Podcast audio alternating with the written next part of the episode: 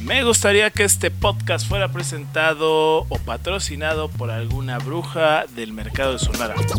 Bienvenidos a este canal del Crema Soy, el canal del mejor equipo de fútbol, el que a todo equipo él le va a ganar. Eso dejémoslo a un lado. Ahora escúchate este podcast que te vengo yo a traer. Siéntate, ponte cómodo, relájate, ven a pasarla bien. Rólate ese like y también suscríbete.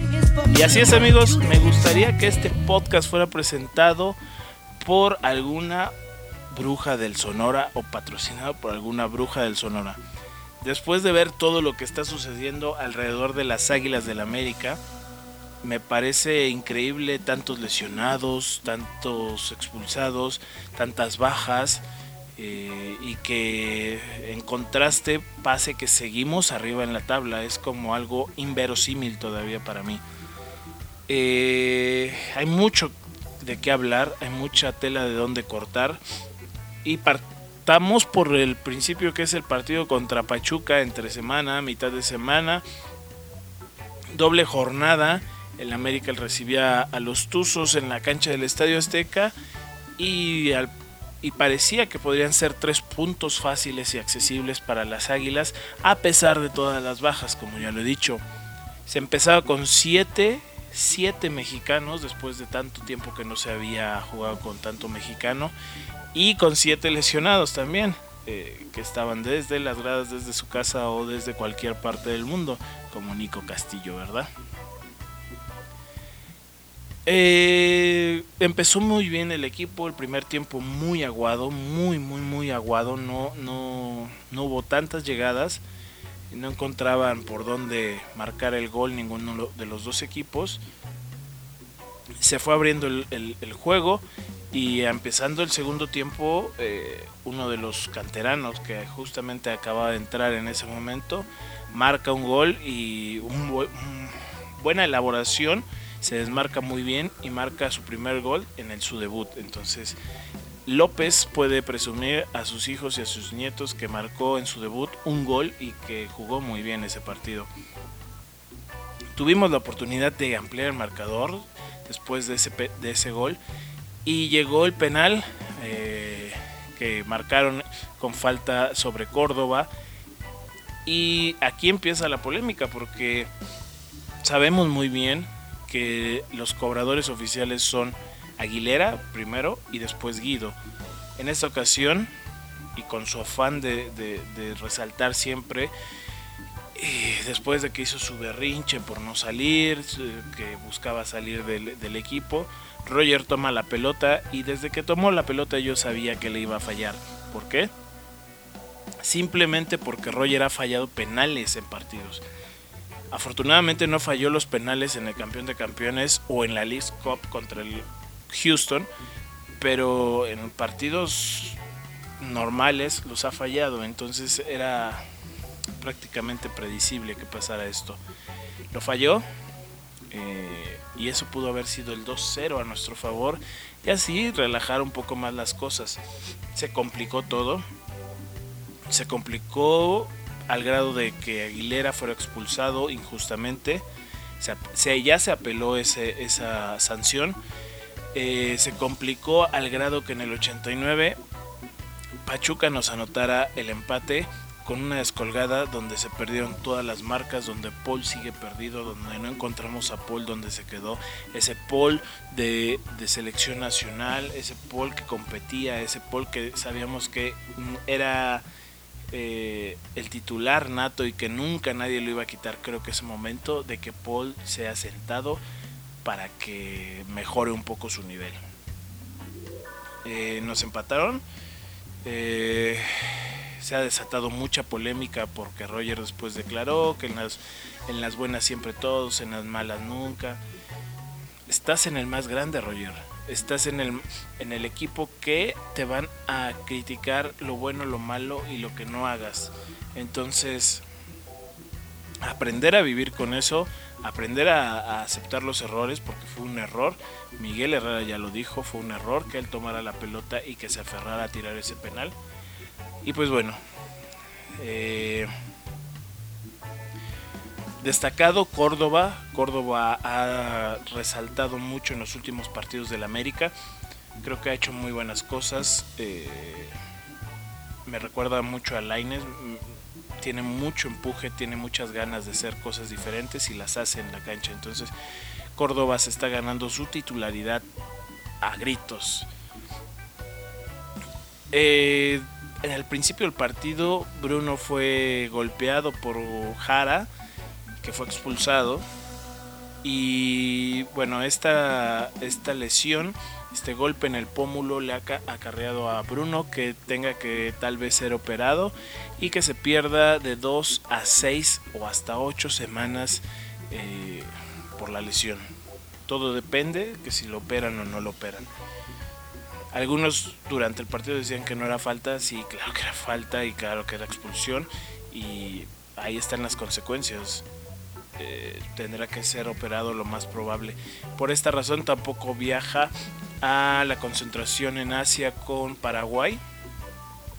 Y está bien porque al final de cuentas vamos a tener dos semanas en las que se pueda descansar a los jugadores que vienen con más trote, como es el caso de Ibarra, que ojalá lo tengamos ahora contra Atlas, estuvo en la banca, no entró eh, porque tenía una molestia ahí eh, y se le prefirió dar descanso y no arriesgarlo.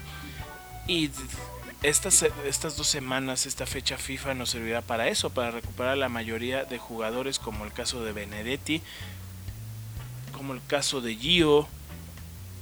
Eh, Aguilera regresará después de su expulsión, si es que se ratifica su, la decisión.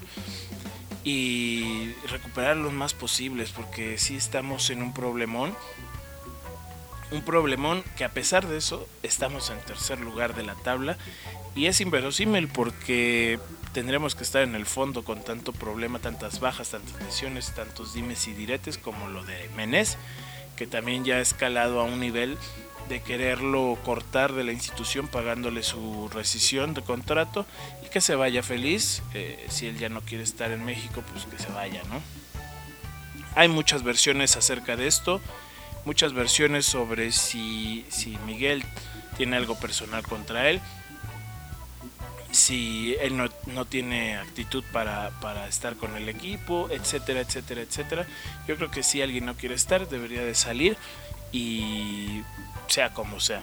No hay, como en cualquier trabajo, dicen, nadie es indispensable. Entonces creo que Menez no es indispensable, juega bien, pero también se lesiona muchísimo. Juega un partido, a los cuatro meses, descansa cuatro meses porque se lesionó, juega otro y se vuelve a lesionar seis meses. Entonces no es un jugador eh, prioritario, creo yo. El viernes se juega partido contra el Atlas en el Estadio Jalisco. Como es costumbre, el Jalisco eh, y Guadalajara, nuestra segunda casa, estará lleno de americanistas y será un partido importante porque ahí se podrán conseguir tres puntos. De así serlo, podrían ser cinco al final de la semana de nueve. Eh, se rescató uno en Tigres que fue importante. Eh, se perdieron dos contra Pachuca en el Estadio Azteca con sabor a derrota y todavía se podrían rescatar tres más. Entonces no, no hay nada perdido antes de la fecha FIFA. Eh, Atlas ha jugado bien al inicio, poco a poco se ha vuelto lo mismo de cada año, pero yo creo que sí podemos sacar el resultado allá.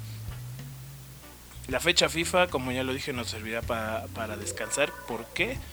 Porque después de esa fecha FIFA viene el partido contra el hijo menor, el hijo del Pedregal, el hijo apestado de la ciudad, que quiere ser grande pero que le falta muchísimo.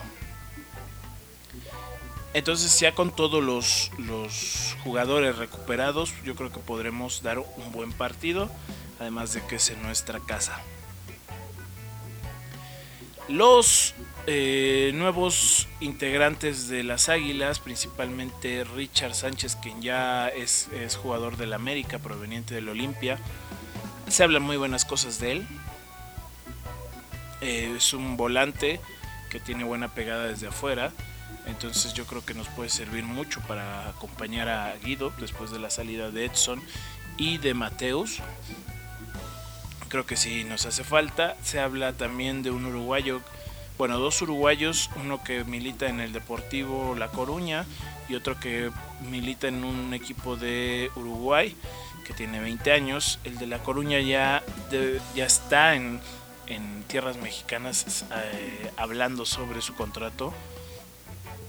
Sería préstamo. Eh, y bueno, esperemos que se cierren porque sí necesitamos algunos refuerzos más de cara a la segunda mitad del torneo, que será lo importante y que servirá para consolidarnos ya con todos los jugadores que han estado lesionados y que eso sí nos ha provocado un descontrol total. Es momento de que en el partido contra Atlas se suban algunos chavos de la cantera, como el caso de Jared eh, Ortega, que ha hecho muy bien las cosas en la sub-20 y creo que se le debe de dar la oportunidad y más en estos momentos. Siempre en los momentos difíciles se han debutado a jugadores buenos y que han resaltado a la larga, que se han vuelto figuras o que se han vuelto referentes. Entonces yo creo que puede ser una buena oportunidad para este joven. Por el momento es todo lo que se puede hablar del América, de las noticias, de la información que se ha generado a espera del partido contra Atlas, donde estaremos y donde me di cuenta en la mañana que ya casi están todos los vendidos todos los boletos de la zona visitante. Entonces habrá un lleno espectacular de americanistas allá, allá nos veremos. Les mando un gran saludo, nos vemos en la cancha y vamos los cremas la puta madre que podemos salir de este hoyo. Bienvenidos a este canal del Crema Soy, el canal del mejor equipo de fútbol, el que a todo equipo él le va a ganar. Eso dejémoslo a un lado. Ahora escúchate este podcast que te vengo yo a traer. Siéntate, ponte cómodo, relájate, ven a pasarla bien. Rólate ese like y también suscríbete.